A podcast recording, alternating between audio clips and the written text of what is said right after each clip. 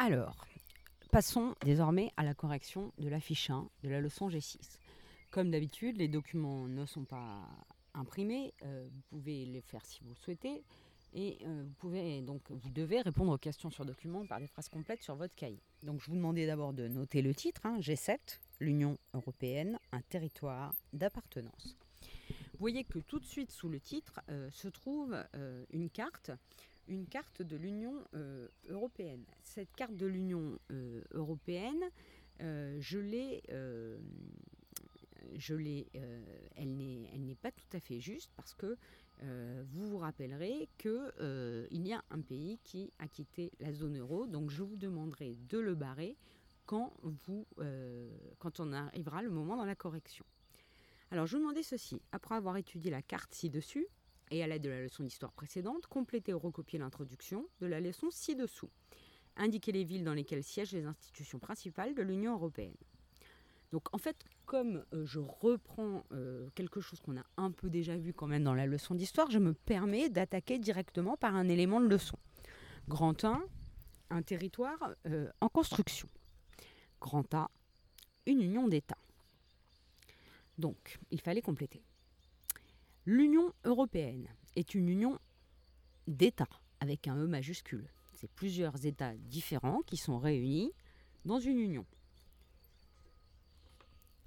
Une union d'États, je donne la définition, c'est un rassemblement volontaire d'États et de nations, c'est-à-dire de peuples, unis par des mécanismes institutionnels, c'est-à-dire décidés par des institutions communes et collectives dans lesquelles on fonctionne en collectif. On continue. En 2020, on compte 27 États dans l'Union européenne, suite à ces différents élargissements successifs depuis 1957, depuis le traité de Rome. Les trois villes où siègent les institutions les plus importantes de l'Union européenne sont euh, effectivement euh, les suivantes. Alors, les trois villes où siège euh, l'Union européenne sont les suivantes.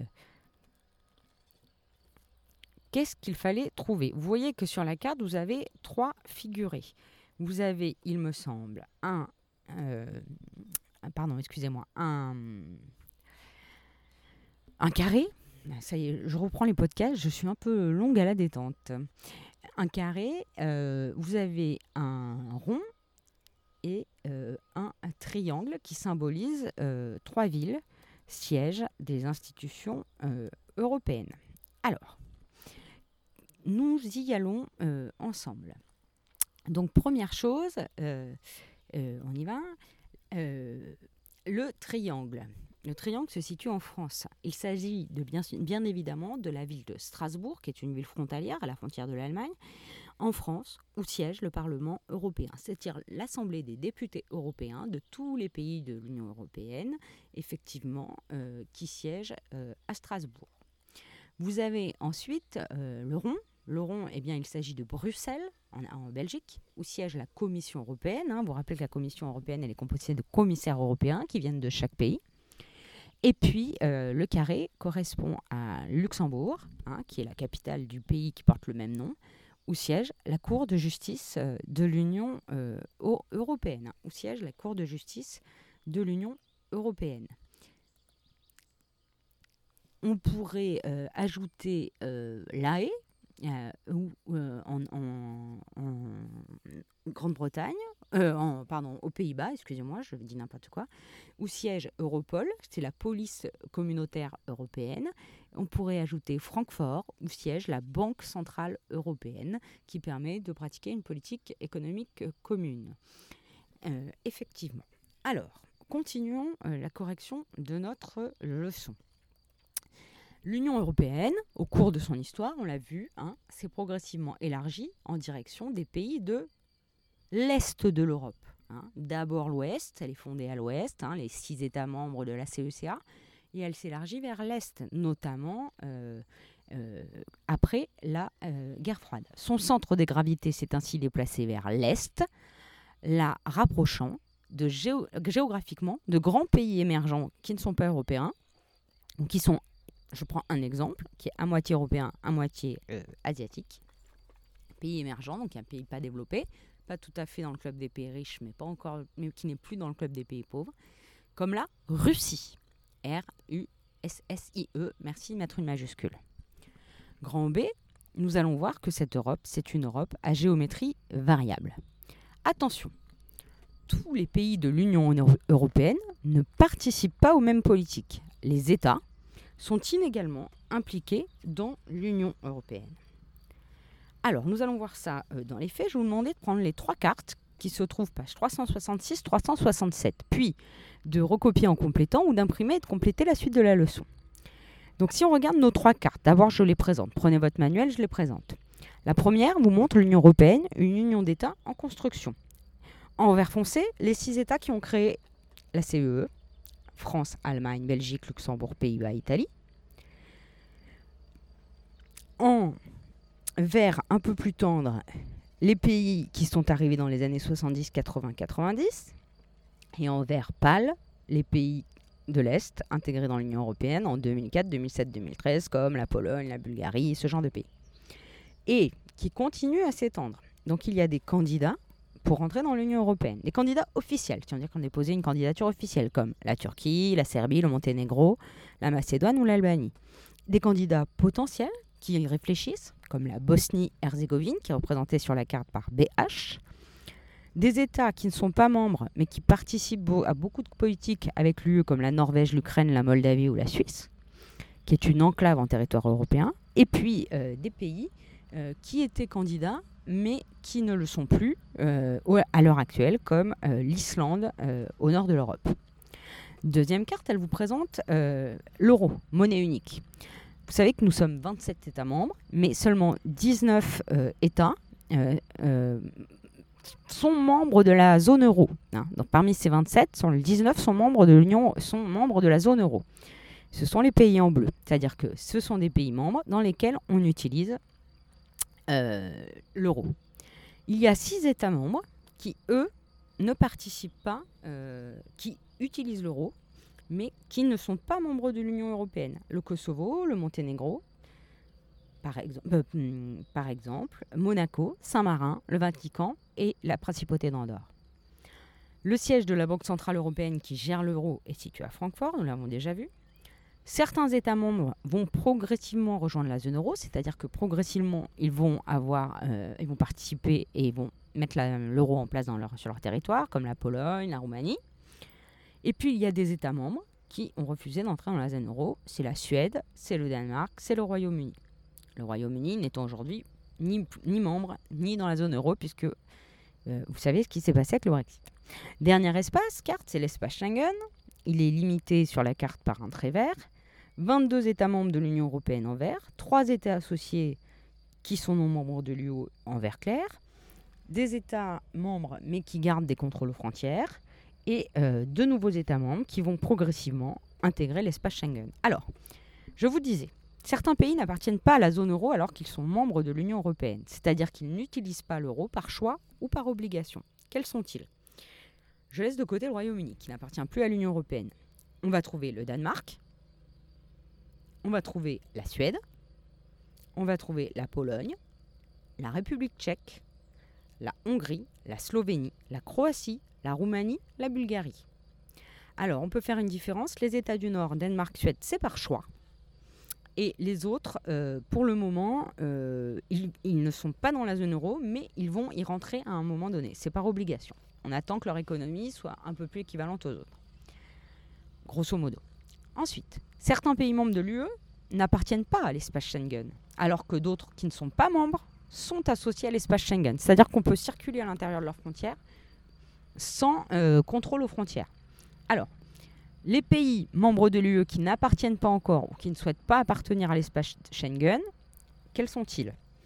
Il y a par exemple l'Irlande, qui n'appartient pas à l'espace Schengen, la Roumanie, la Bulgarie, la Slovénie, la Croatie. Euh, Ceux-là pas à l'espace Schengen. D'accord?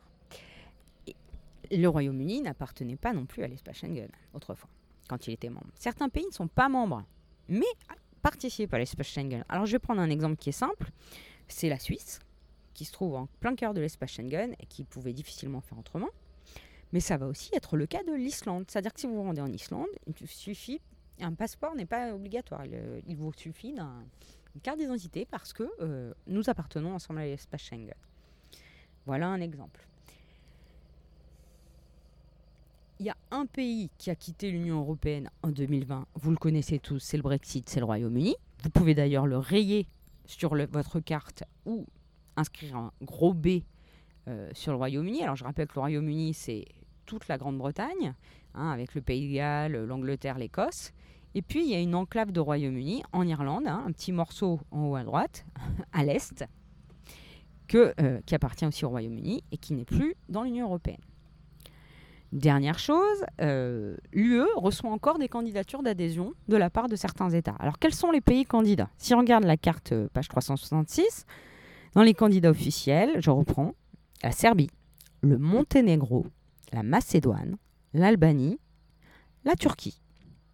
Dans les candidats potentiels, c'est-à-dire qui ne sont pas encore déclarés, il y a la Bosnie-Herzégovine et le Kosovo. Vous les trouvez écrits en bas, en petit, de votre carte. Ces informations viennent de la Commission européenne. Ce sont des informations officielles. Vous voyez sur chaque carte, source Commission européenne. Ensuite, une fois que vous aviez euh, identifié euh, le fait que, en fait, on participe tous à l'Union européenne de manière différente selon les pays. Par exemple, je reprends, on peut être comme la France, membre de l'Union européenne, utiliser l'euro et, participer à l'espace Schengen.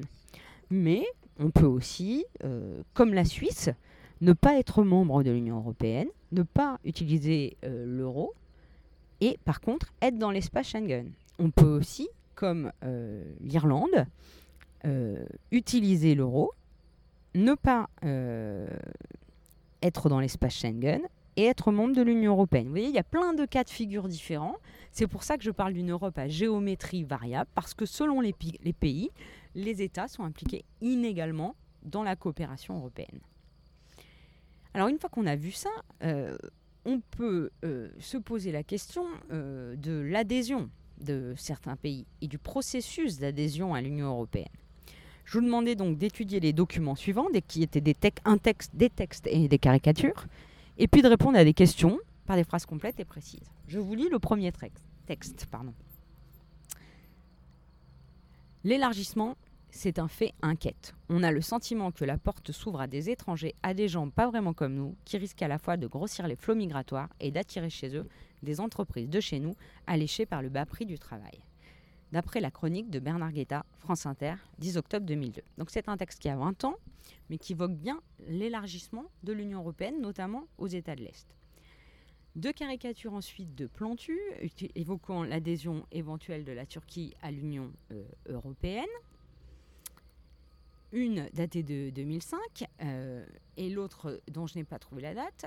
Une montrant un pont entre l'Union européenne et la Turquie et l'autre dans lequel on voit un monsieur euh, turc avec une... euh, bah, on l'identifie parce qu'il porte une valise avec le symbole de la Turquie, le drapeau de la Turquie un autre à son bureau qui représente l'Union européenne, et un majordome qui dit Monsieur, ce monsieur dit qu'il attend depuis 43 ans. Et voyez que la toile d'araignée en haut est représentée par un drapeau européen. Et puis, euh, dernier document, euh, un texte. Le cinquième élargissement de l'Union européenne en 2007 sera de loin le plus ambitieux, puisqu'il concernera 10 pays. L'adhésion de ces pays va accroître la population de l'Union européenne d'un cinquième, sa superficie d'un quart, mais son PIB de moins d'un vingtième. Ces pays sont bien plus pauvres que le Portugal lorsqu'il est entré dans l'Europe en 1986. Les aides de l'Union vont donc finir par s'orienter vers l'Europe de l'Est plutôt que vers le Sud. C'est un extrait du journal Courrier International qui date de 2002-2003. Euh, donc on revient un petit peu sur l'intégration des pays de l'Union européenne. Je vous retrouve dans un troisième podcast pour corriger les questions portant sur ces documents.